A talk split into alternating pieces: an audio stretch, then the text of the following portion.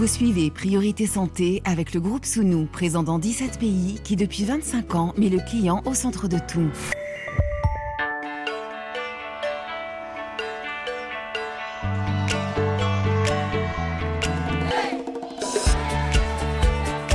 Priorité Santé.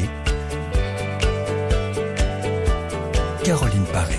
Bonjour à toutes et à tous. Priorité Santé vous propose aujourd'hui de partir pour le Togo. À Lomé, la capitale, sur la côte sud et à plus de 500 km au nord, à Guerinkuka, dans la province de Kara. Sur place, nous avons rencontré des acteurs de la santé de deux mondes. La médecine traditionnelle et la médecine conventionnelle. Deux pratiques, deux visions qui cohabitent et parfois collaborent. Et c'est précisément à ce lien, ce pont, cette jonction que nous nous intéressons aujourd'hui. En décembre dernier, Lomé avait accueilli le 14e congrès des praticiens de la médecine traditionnelle et conventionnelle. En 2022, plus de 40 pays de la région africaine ont élaboré des politiques nationales relatives à cette pratique traditionnelle. Et toujours d'après l'Organisation mondiale de la santé, 39 pays ont adopté des cadres réglementaires et 24 des codes de déontologie. Au-delà de ces chiffres donnés par l'OMS, c'est sur le terrain que nous allons voir comment cette collaboration entre savoirs ancestraux et modernes se concrétise. Quelles contributions, quels obstacles ou réticences, quels ressentis de la part des populations et des patients Pont entre médecine traditionnelle et conventionnelle au Togo? C'est un reportage long format de Priorité Santé signé Caroline Paré et Ophélie Lassène et réalisé par Victor Hull en partenariat avec le Fonds français Muscoca qui mobilise les expertises complémentaires de quatre agences des Nations Unies, OMS, ONU Femmes, UNFPA et UNICEF.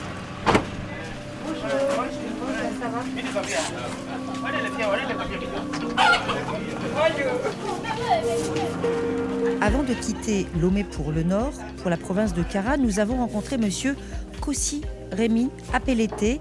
Il est rapporteur général de la Fédération nationale des cultes vaudous et traditions du Togo, également prêtre vaudou et guérisseur. Soyez les bienvenus. Je ne m'y attendais pas du tout. Soyez les bienvenus. Merci beaucoup. Vous êtes chez vous, hein, venez presque Monsieur Apelete, bonjour. Bonjour Madame Caroline. Alors, comment les autorités du Togo essayent-elles d'établir le lien entre médecine traditionnelle et médecine conventionnelle? Les autorités togolaises euh, ont inséré dans le Code de la santé publique des dispositions réglementant l'exercice de la médecine traditionnelle afin d'éviter des dérapages. Au sein du ministère en charge de la santé, il y a une division en charge de la pharmacopée et de la médecine traditionnelle. Et donc, cette division a à sa tête un chef qui, à son tour, a délégué ses pouvoirs à des points focaux qui sont établis dans toutes les préfectures. Est-ce que cette préoccupation, c'est quelque chose de récent de la part des autorités du Togo ou est-ce que c'est quelque chose qui est ancré de longue date? Finalement, on se dit, les tradis praticiens, les guérisseurs, ils sont tellement dans la communauté qu'on est obligé de les intégrer parce que de toute façon, ce sont eux que les populations vont voir. Oui, la décision des autorités togolaises euh, d'encadrer la pratique, la médecine traditionnelle est de longue date. Elle date de 1991 et il faut reconnaître que la pratique de la médecine traditionnelle euh, est un secteur euh, visité par beaucoup de personnes, surtout les populations du monde rural.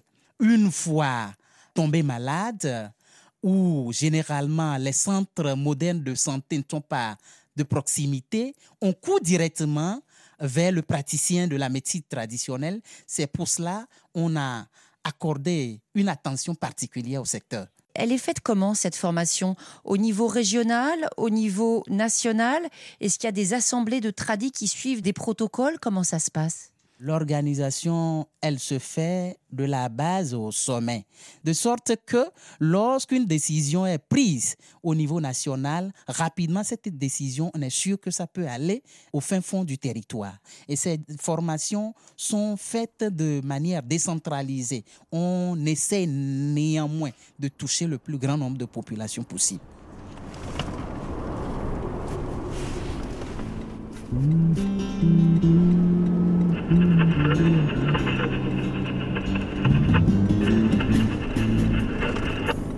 Nous partons maintenant pour le Nord Togo, 7 heures de route de Lomé par la nationale 1, direction Kara, deuxième ville du pays.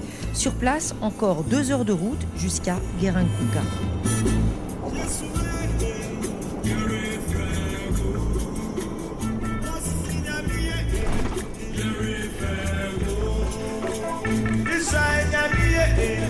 Frego. Jacob Frego. Bawudina.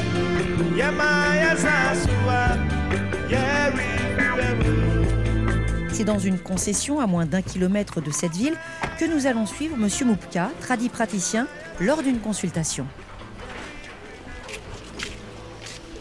Nous avons quitté euh, le petit bourg de Girinkuka il y a euh, cinq minutes en voiture par un chemin caouteux. Et là, nous arrivons dans une concession. Autour de nous, il y a cinq habitations en torchis avec des tôles qui euh, servent de toit. Et puis, il y a des femmes assemblées devant avec des bébés, une chèvre. Ici, on dit un cabri qui est en train de grignoter quelques herbes qui ont été laissées devant la maison, une moto, des calebasses, des marmites sur le feu avec des femmes qui travaillent. On est en train d'essayer de séparer des graines de leurs coquilles. Il y a encore d'autres marmites qui chauffent à ma gauche. Et je vais me diriger vers un endroit où un homme va nous expliquer euh, ce qu'il fait. Un travail très particulier, un travail essentiel au cœur de la communauté. Cet homme, c'est un tradit. C'est vous, monsieur, vous êtes devant moi. Et je vais vous demander tout simplement de vous présenter votre nom et le rôle que vous jouez au sein de cette communauté. C'est M. Moupa Mboria, le président des praticiens de la médecine traditionnelle à Dampen, C'est le district. le district de Dampen. Est-ce que je peux, monsieur, assister à une de vos consultations? Parce que euh, c'est un petit peu entrer dans le cœur de la communauté, c'est un petit peu entrer dans les secrets de la communauté de vous suivre. Vous pouvez le suivre parce qu'il y a une malade qui est à côté. Nous consultons le malade selon le mal que le malade sent. Cette dame que vous soignez, c'est une dame âgée. Elle souffre de quelle maladie? Il y a longtemps qu'on l'a envoyée à l'hôpital. Elle me dit qu'elle a les maux de tête, des maux de pied, des fourmillements, les membres supérieurs comme inférieurs et les maux de tête. Ça fait combien de temps que vous suivez cette dame? Trois mois avec nous. Trois mois avec vous? Vous savez quel âge elle a? Bon, comme euh, vous savez, nos mamans n'ont pas d'acte de naissance, nous imaginons, nous imaginons qu'elle peut avoir au moins 67 ou 68 ans. D'accord, donc c'est une dame âgée. Est-ce qu'à l'hôpital, on lui a donné des médicaments? Elle a incarné, on lui a donné beaucoup de produits, on lui a fait beaucoup de soins. Et comme les pieds, ça ne s'améliorait pas, elle a préféré venir vers nous. On va s'approcher d'elle, je vais lui dire bonjour. Et vous allez lui demander si elle m'autorise à suivre cette consultation parce qu'elle aussi, elle doit donner son accord. Qu'est-ce qu'il y a Que ta ta ab pays. Bonjour madame. Vous échangez en quelle langue avec cette dame? Le concomba, C'est la langue qu'on parle le ici. concomba, oui. Alors, je vais en fait me mettre dans un petit coin. Vous allez faire votre consultation. Vous essayez de m'oublier, même si je viendrai vous poser quelques petites questions, d'accord On y va.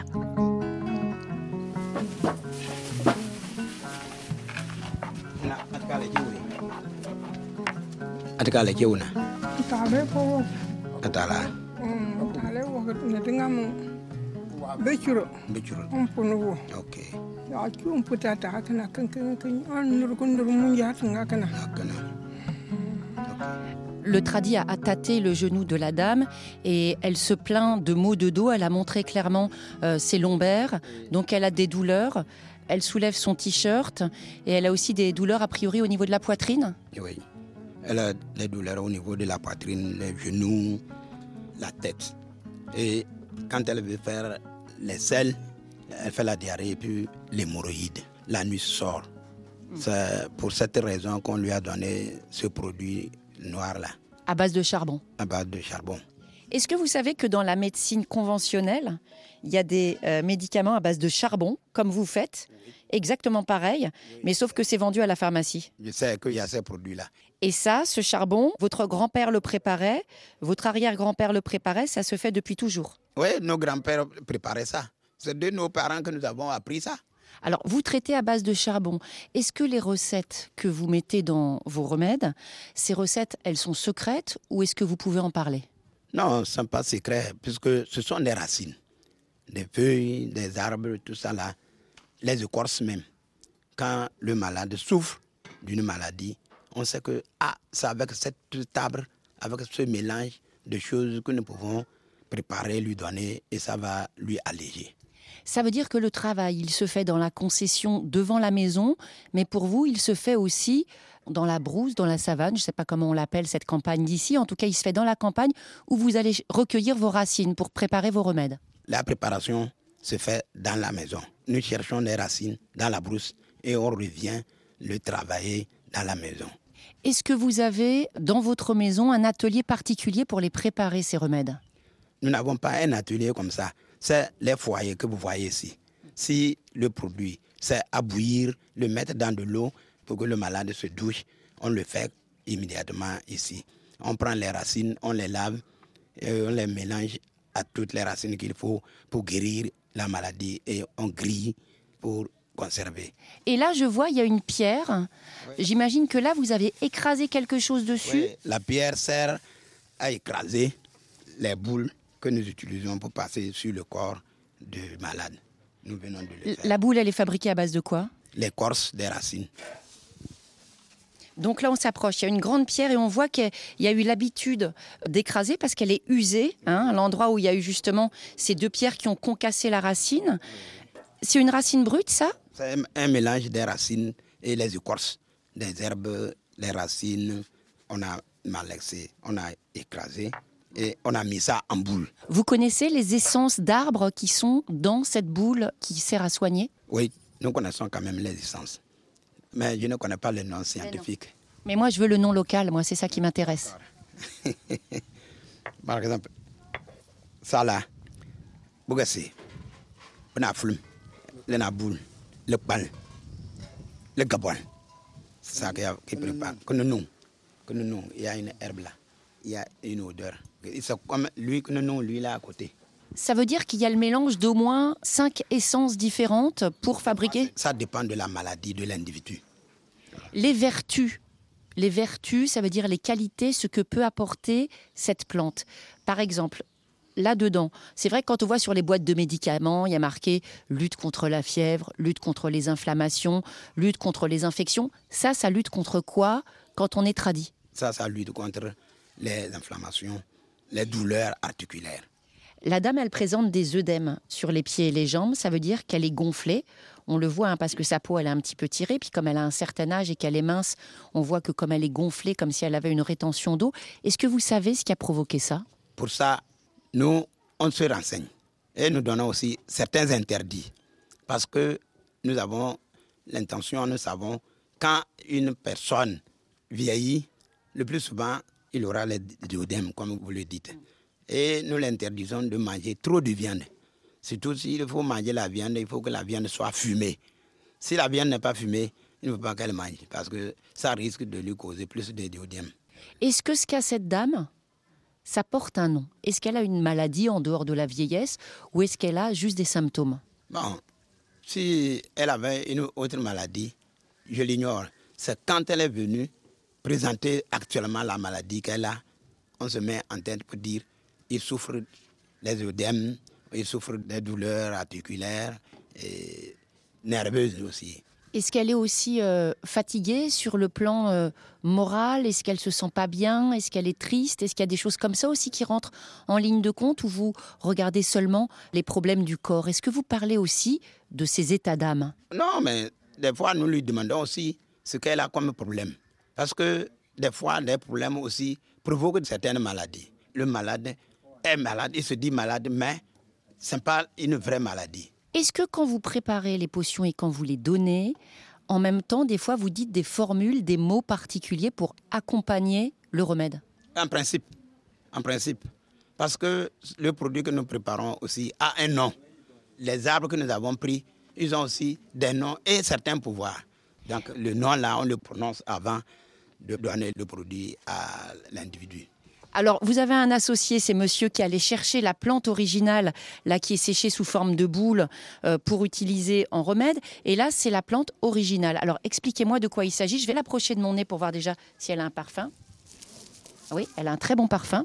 Bon, c'est vraiment une herbe aromatique. Ça sent très bon. hein. Oui. On dirait du serpolet. On pourrait mettre ça sur de la viande pour euh, préparer, pour euh, Oui, assaisonner. hein. Vous le avec. faites aussi, la sauce? Ah bah oui, moi aussi, je ferais bien une sauce avec. Et ça, ça a quoi comme vertu? Ça là, c'est pour renvoyer les esprits, les mauvais esprits. Que nous Et ça là, on mélange ça dans des produits quand le malade veut dormir. Et donc maintenant, vous allez écraser euh, la boule de remède. Comment ça s'appelle cette boule de remède là? Le mouille.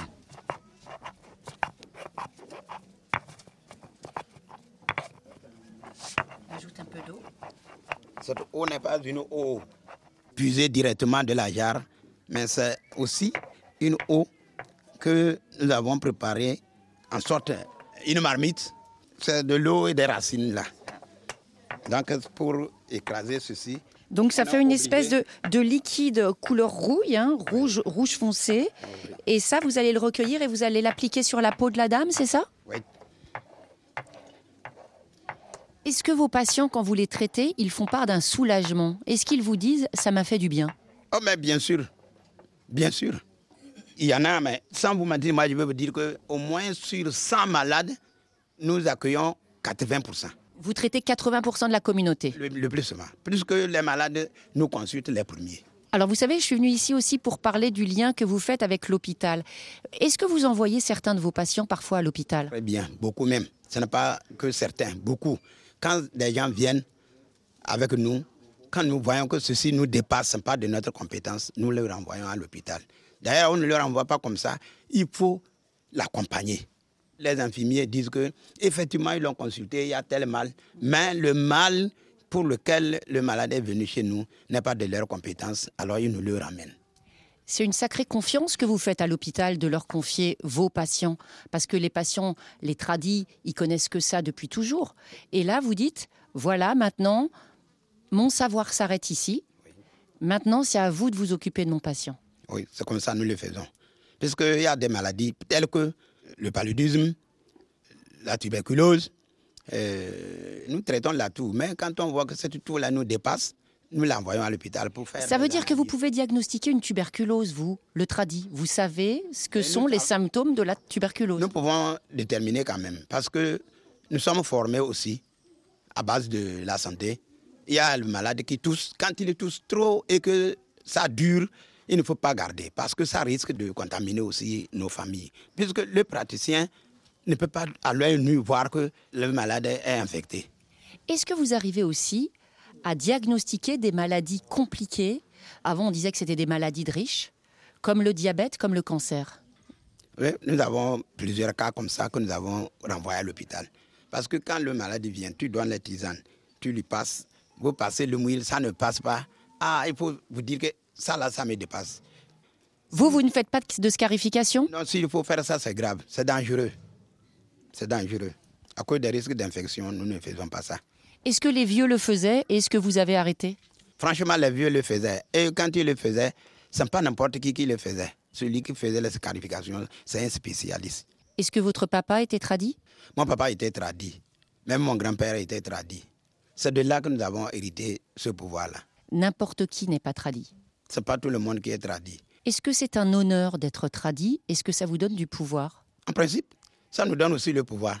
Parce que, d'abord, hein, nous arrivons à sauver une partie de nos familles et protéger les dangers qui devaient venir de l'autre côté. Est-ce que la jeune génération a toujours confiance en vous Ou est-ce qu'ils vont plus facilement au centre de santé? Est-ce que vous avez l'impression que les temps changent? Vous savez, les temps changent quand même. Parce que la génération future maintenant, quand elle est malade, elle se présente à l'hôpital d'abord. Et quand l'hôpital n'arrive pas, ils reviennent.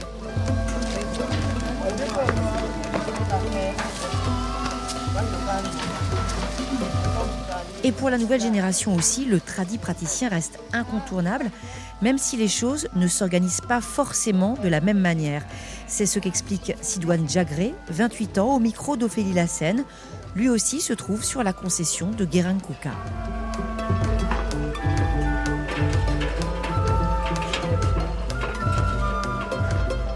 Mon nom c'est Diagré Sidoine, j'ai 28 ans. J'ai une femme et un petit garçon de 2 ans. Vous avez 28 ans, est-ce que euh, vous êtes déjà allé à l'hôpital? Et oui, je vais souvent à l'hôpital. Lorsque moi je tombe malade, je vais d'abord à l'hôpital et lorsque ça ne va pas, je reviens à la maison. D'ailleurs, ça fait aujourd'hui deux ans, j'avais un problème de, de poitrine que je suis allé à l'hôpital, on a fait les analyses, qu'on n'avait rien trouvé. Donc je suis revenu à l'hôpital et à la maison. Le papa a consulté, il a vu que c'était l'envoûtement et il a traité, grâce à Dieu, jusqu'au jour d'aujourd'hui, je ne sens rien. Mais donc en 28 ans, vous y êtes allé une seule fois? Non, je suis allé, bon, pas une seule fois, mais mais je ne fais pas aussi régulièrement parce que Dieu nous bénit. Et chaque fin d'année, on fait des cérémonies, qu'on donne des produits à tout le monde qui nous aident aussi à garder notre, notre euh, santé. Ça fonctionne bien pour vous? Oh, ça fonctionne très bien même. Très bien. Quand vous avez un ami, un proche qui est malade, qu'est-ce que vous lui conseillez, vous? C'est d'aller à l'hôpital et si après ça ne va pas, le thérapeute aussi peut aller faire son travail là-bas pour aider la personne, pour soulager la personne. Est-ce qu'il y a certaines personnes qui ne souhaitent pas aller à l'hôpital? Il y a certains qui n'aiment pas, mais on l'oblige. Parce que souvent, je ne sais pas si c'est à cause de l'argent ou quoi, mais nous, on, on l'aide financièrement. Est-ce que euh, vous avez déjà eu un ami, un proche, qui n'a pas souhaité aller à l'hôpital et qui malheureusement est arrivé un peu tard pour le diagnostic? Oui, bien sûr. Lorsque j'étais au campus avec un ami, lui, il n'aimait pas l'hôpital. Il est revenu au village. Ça n'allait pas. Ses parents l'ont amené à l'hôpital. Et suite à ce retard d'aller à l'hôpital, ils ont dépensé beaucoup d'argent. Et aujourd'hui, il va comment, votre ami? Ah Oui, il va bien. Mais il a eu chaud parce que ça a tardé. Vous avez eu peur pour lui? Oui, vraiment. J'avais peur parce que moi, je pensais qu'il allait mourir. Euh, mais lorsqu'on l'a amené, les infirmiers, les docteurs ont fait leur travail et ça marchait. Votre enfant, aujourd'hui, il a deux ans. Est-ce que parfois il a dû aller à l'hôpital? Lorsqu'il avait sept mois, il avait eu un accident qu'il a eu à- au niveau de la jambe. Il avait eu fracture de pied. On, a, on est allé à l'hôpital. Il a fait trois mois avec euh, les plâtres. Et bon, ça n'a pas bien marché. Mais c'est avec un thérapeute que, grâce à Dieu, aujourd'hui, il arrive à jouer avec. Donc en fait, c'est la combinaison de l'hôpital et du tradi qui ont aidé votre petit enfant à courir aujourd'hui. C'est ça vraiment, vraiment, bien sûr. c'est vrai. Je vous remercie et puis je vous souhaite alors euh, de conserver votre santé de fer. Oh, Merci beaucoup. Pareil à vous. Que Dieu vous garde aussi et vous ramène prochainement.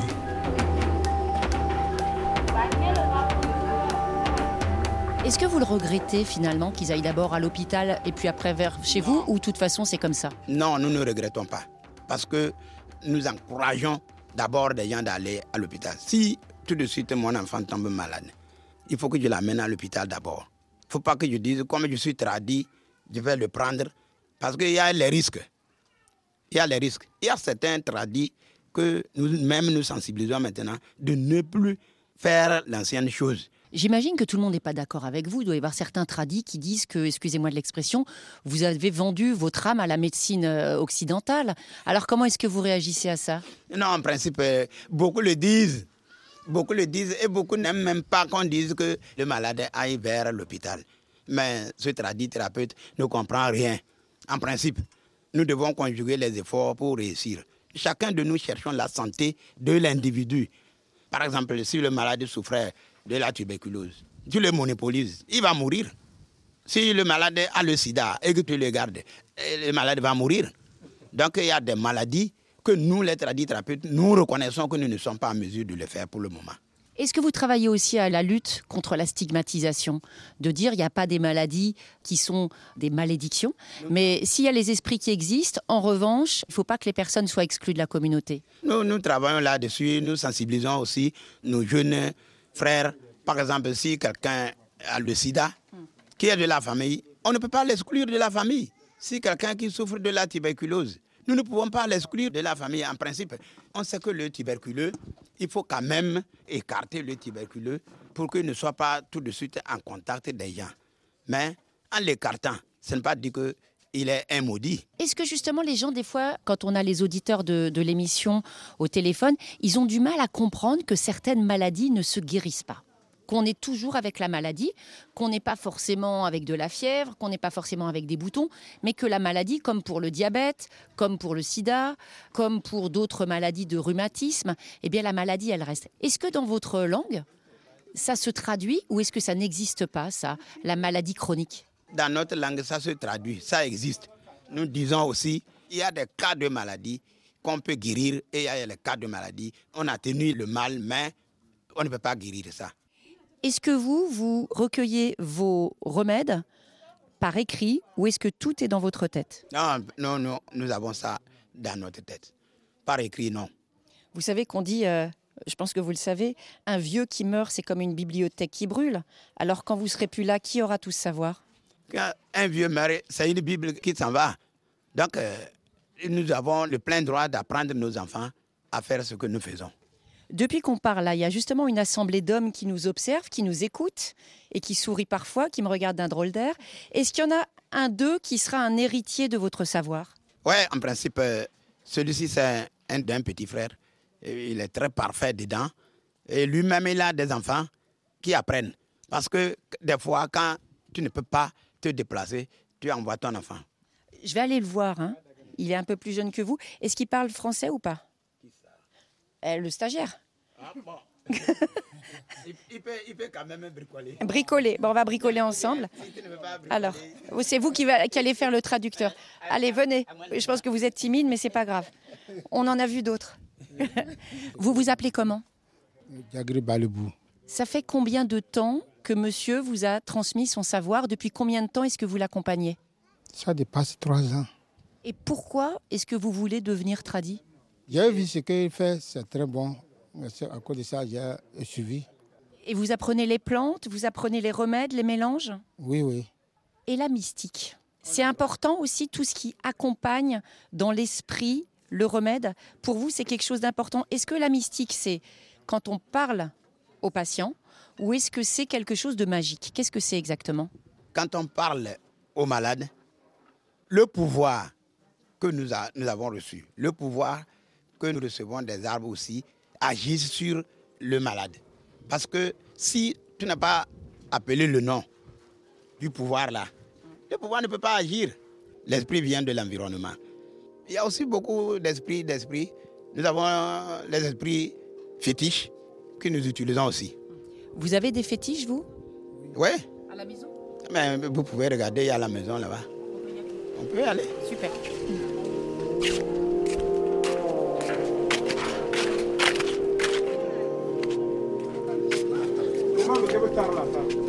On doit se Donc je suis monsieur, il y a une toute petite porte, on a retiré nos souliers et on rentre bah, dans l'antre du tradit. On est dans sa maison, il y a une petite lumière, je retire mes lunettes parce qu'il fait très sombre. Qu'est-ce que c'est que ça? Expliquez-moi. Ça, c'est le fétiche. Quand tu traites le malade, que les esprits naturels t'échappent, on vient demander celui-là, avec des courriers, avec la cola, et il nous dit Ah, le malade là, comme vous l'avez traité, ceci manque, il faut augmenter ceci. C'est très impressionnant, ça ressemble à un foyer, mais ce n'est pas un foyer. Et il y a d'énormes pierres noires qui ont euh, des formes ovales. J'ai jamais vu ça avant. C'est en quelle matière? C'est la matière, euh, bon, de l'argile avec euh, le mélange du sang des animaux. Il y a aussi les âmes des animaux dedans. Et on a des coquillages, donc les coris, les noix de cola qu'on m'a montré. Et ici, c'est un endroit sacré. C'est un lieu sacré. C'est pas tout le monde qui rentre ici. Sauf le malade qui est sérieusement malade, on l'autorise à rentrer. Et il y a des pots hein, sur euh, le mur de torchis blanc. Il y a des pots d'animaux séchés qui sont exposés. C'est quoi ça? C'est pour là. C'est quand on veut faire cérémonie dehors. Il faut prendre maintenant le fétiche, sortir et arriver s'il faut émouler une poule ou bien. C'est pourquoi la poule est devenue si noire comme ceci. Si on ne le voit pas de nos yeux, on ne peut pas comprendre et on ne peut pas apprendre. On voit ce qui est en train de se passer. On voit cette dame qui a été soulagée par votre préparation au charbon, je leur dis, euh, à Paris. On donne du charbon à des gens qui ont mal au ventre et c'est ce que vous faites ici parce que vous l'avez appris de l'expérience de votre père, de votre grand-père, de votre arrière-grand-père.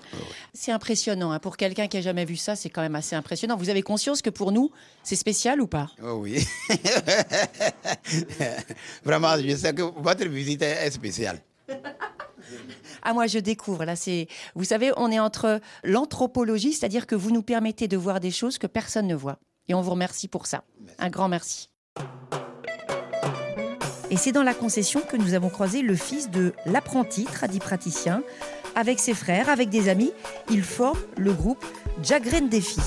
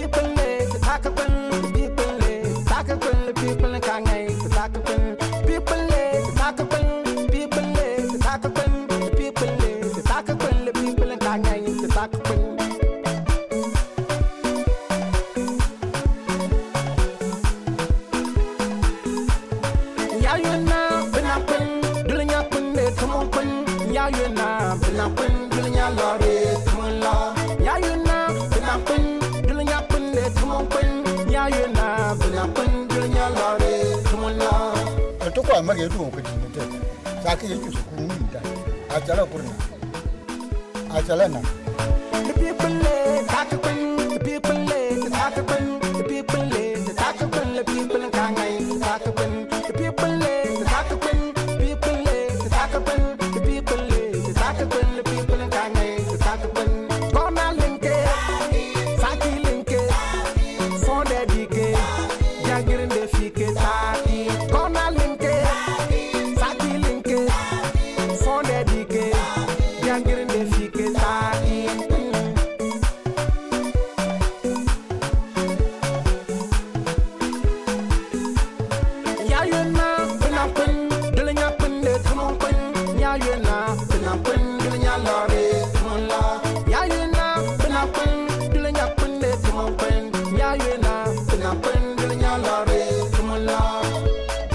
santé sur RFI, médecine traditionnelle et médecine conventionnelle. Quel pont Quelles interactions sur le terrain? Suite de notre reportage long format au Nord Togo et à Lomé avec Ophélie Lassène et Victor Hull.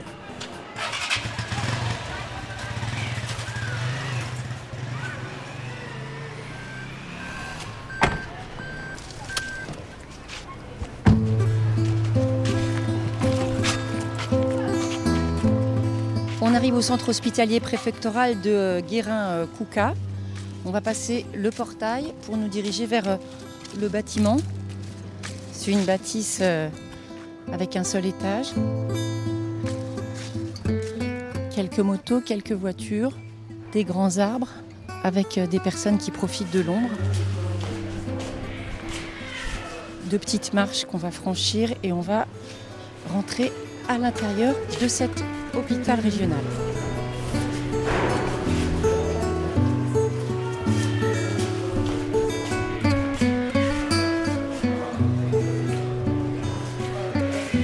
Bonjour, ça va?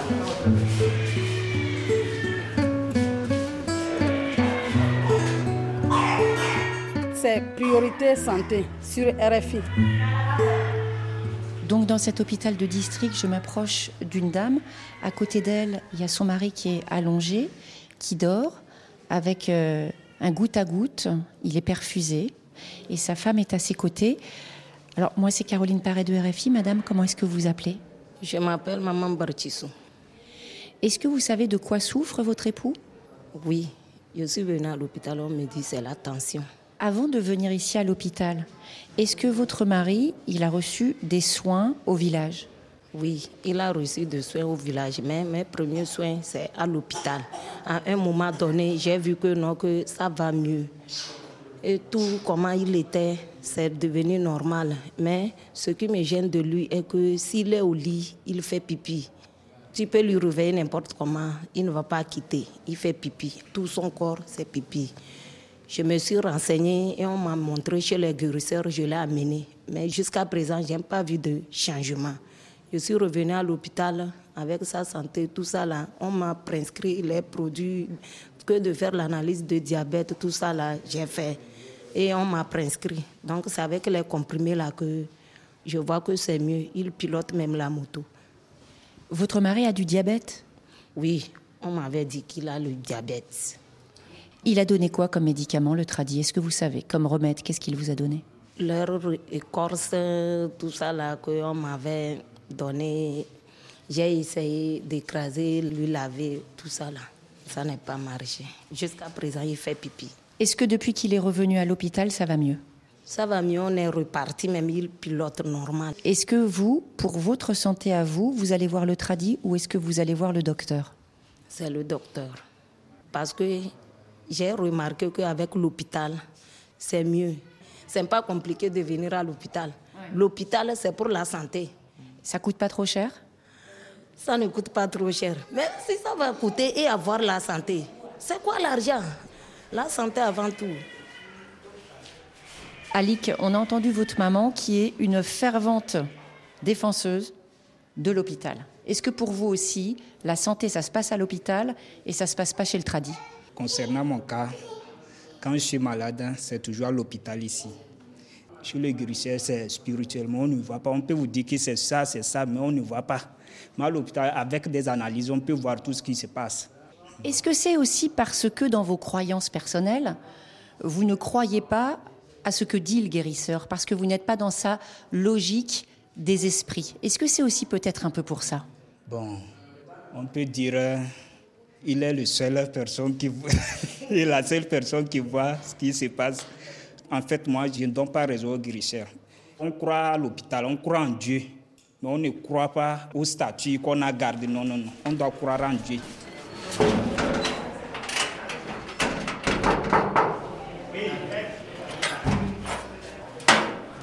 Bonjour docteur. Merci de nous accueillir dans votre bureau, ici où vous exercez. Est-ce que vous pouvez vous présenter s'il vous plaît? Moi c'est docteur Afodogo. Je suis médecin généraliste euh, ici au CHP Guérenkouka. J'assure l'intérim à l'absence du directeur. Est-ce qu'il y a des soins particuliers qui sont délivrés ici? Il y a différents services. Il y a la médecine, il y a la maternité, nous avons aussi les sages-femmes, il y a le service laboratoire pour les analyses et autres, et le service d'hygiène assainissement. Le sujet qui nous intéresse aujourd'hui dans notre émission, c'est le lien entre la médecine traditionnelle et la médecine conventionnelle. Est-ce que vous savez si un certain nombre des patients qui viennent ici en consultation sont d'abord passés par le tradit Ici, plus de 80% des patients qui nous arrivent ici passent d'abord par les tradithérapeutes. Il y a des cas, le plus souvent, c'est dans les formes graves que nous les recevons ici. Peut-être trois jours après, ou bien la personne traîne avec la maladie une semaine après. La majorité passe par là avant d'arriver. Le deuxième côté, c'est d'autres, ils arrivent quand l'évolution n'est pas rapide telle comme ils le veulent. Et deux ou trois jours après, même, ils demandent la permission s'ils peuvent aller euh, chez les tradithérapeutes et après nous revenir. Est-ce qu'il y a des patients qui vous disent c'est le tradit qui m'a dit de venir vous voir à l'hôpital parce que ces remèdes ne marchaient pas assez bien et maintenant il faut aller à l'hôpital? Et On n'en a pas reçu des cas comme cela. Mais bon, en discutant avec euh, les patients, ils nous expliquent le nombre de jours qu'ils ont passé chez le traducteur-thérapeute et que c'est sans succès. Et donc, eux-mêmes, ils ont décidé de venir. Donc, les, soit des fois, ils disent qu'ils ont demandé au traducteur-thérapeute s'ils pouvaient venir à l'hôpital. Ils les donnent quand même la route. Ça veut dire en quelque sorte que certains patients, ils doivent avoir l'accord du tradit avant de venir vous voir. Il, il peut les bloquer pour les empêcher de venir vous voir? Oui, une chose aussi que nous devons comprendre ici, c'est que ils ont plus confiance à ces traducteurs-thérapeutes que nous. Ils sont nés dedans. Ils se disent que bon, nos aïeux, nos parents, nos vieux parents, par le passé, ne connaissaient pas la médecine comme nous le faisons actuellement. Donc, ils sont toujours euh, cette idée, ces pensées. Donc, ils préfèrent faire recours premièrement au traducteur-thérapeute. Et là, quand ça ne va pas, ça ne marche pas, ils viennent. Est-ce que vous regrettez aujourd'hui parfois que certains patients bah, attendent trop, passent chez le tradit et arrivent finalement chez vous en, mauvais état. On parle euh, de la perte de chance, on parle euh, du diagnostic retardé. Est-ce que c'est quelque chose aujourd'hui qui rend plus difficile votre métier de médecin? Bien sûr, bien sûr, bien sûr, parce que bon, c'est triste de voir de nos jours euh, des enfants mourir du paludisme, que bon, avec un simple traitement, la personne peut guérir. Donc, euh, cette dernière traîne la maladie, va chez le traducteur qui lui prescrit, je ne sais pas, des herbes. Et puis, bon, deux jours, on sait que déjà avec 48 heures, l'enfant avec une paludisme grave peut faire une anémie, anémie grave. Et peut-être euh, il n'y a pas à notre niveau ici les poches de sang où il faut parcourir peut-être 80 km ou bien 90 km pour aller chercher le sang il y a une, très peu de chances que cet enfant survive. Donc, euh, je pense que c'est l'une des causes aussi de mortalité, surtout chez les enfants ici. Moi, je pense que si j'ai un message à passer à la communauté, c'est que dès que l'enfant fait la fièvre, il vaut mieux l'amener à un centre de santé le plus proche, puisque le test de palud, c'est gratuit. Et certains traitements du palud aussi, c'est gratuit. Par exemple, la prise en charge du paludisme grave, la molécule qu'on a, c'est gratuit, c'est mis à la disponibilité de la population. Pourquoi ne pas en bénéficier de cela? D'autres, ils craignent peut-être les coûts et autres, donc ce qui retarde aussi leur venue. Alors il y a les regrets par rapport à la prise en charge tardive. Pour autant, vous ne condamnez pas les tradis praticiens. Vous, vous travaillez à leur côté. C'est pas travailler les uns contre les autres. Bien sûr, bien sûr. Je crois quand même à, la médecine traditionnelle. D'autres quand même en ont donné des témoignages. Vous y allez encore, vous, des fois? Euh, moi, non. Mes parents, oui. Oui. Vous êtes jeune. Est-ce que quand vous étiez petit, vos parents vous emmenaient chez le tradit? Oui, bien sûr. Quand j'étais petit, j'avais fait une crise, je me rappelle. Et je pense que c'est ça même qui est la cicatrice que j'ai sur ma face. Donc, euh, je faisais des crises convulsives. Donc, euh, on m'a amené chez le tradithérapeute où on m'a fait une cicatrice, on m'a mis un produit dedans. Et après quelques minutes, je me suis réveillé. Ça veut dire que la scarification que vous avez sur le visage, c'est certainement un soin du tradit qui vous a incisé. Bien sûr, bien sûr. Vous en pensez quoi avec le recul? Je pense qu'en réalité, parlant de personnellement, moi, et ce n'est pas en fait le produit qui est travaillé. Et après une crise convulsive, on sait que quand l'enfant se tranquillise, il peut par après retrouver la conscience. Donc euh, mes parents, peut-être sûrement, ils l'ont lié et aux soins que le tradithérapeute m'a presté.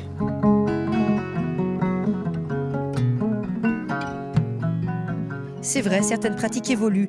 Tout à l'heure, nous avons entendu le tradipraticien de Guérin-Kouka, M. Moupka, expliquer que pour lui, l'escarification, eh bien, c'est terminé. Et sur ce point, comme sur les limites dans les soins traditionnels de cette santé du premier recours, on retrouve à Lomé M. Kossi Rémi guérisseur, rapporteur général de la Fédération nationale des cultes vaudous et traditions du Togo.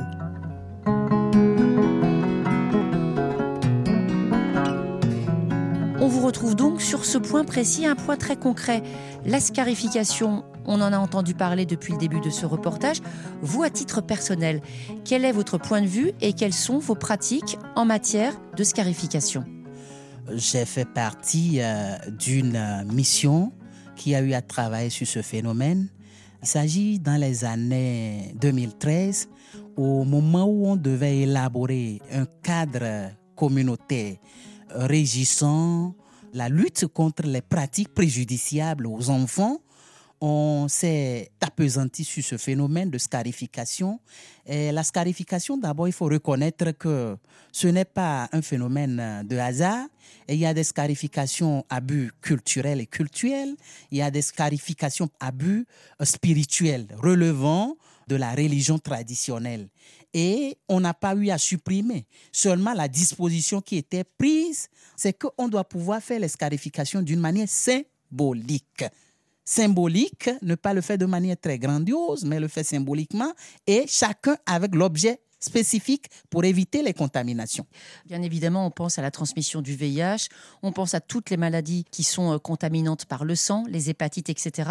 Évidemment, on comprend que dans ce cas-là, il y a vraiment des précautions à prendre.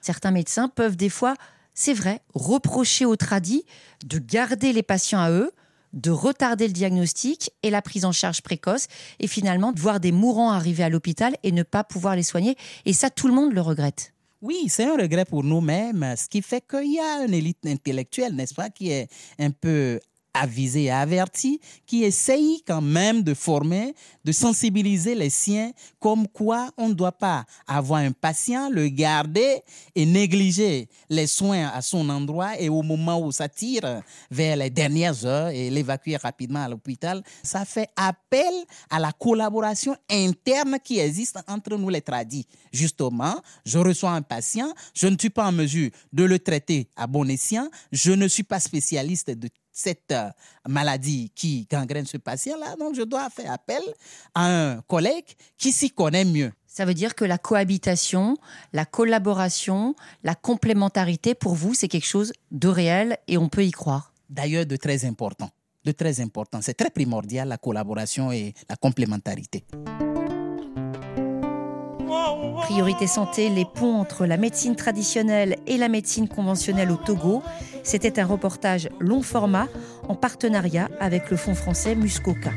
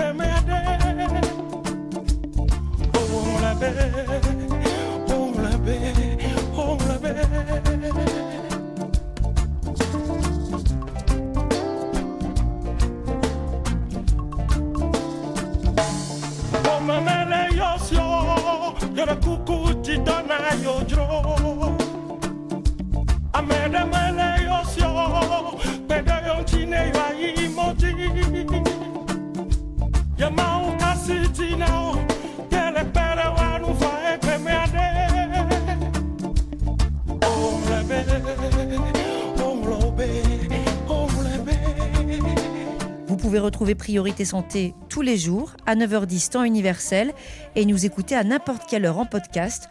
On vous dit donc maintenant à demain et d'ici là, portez-vous bien.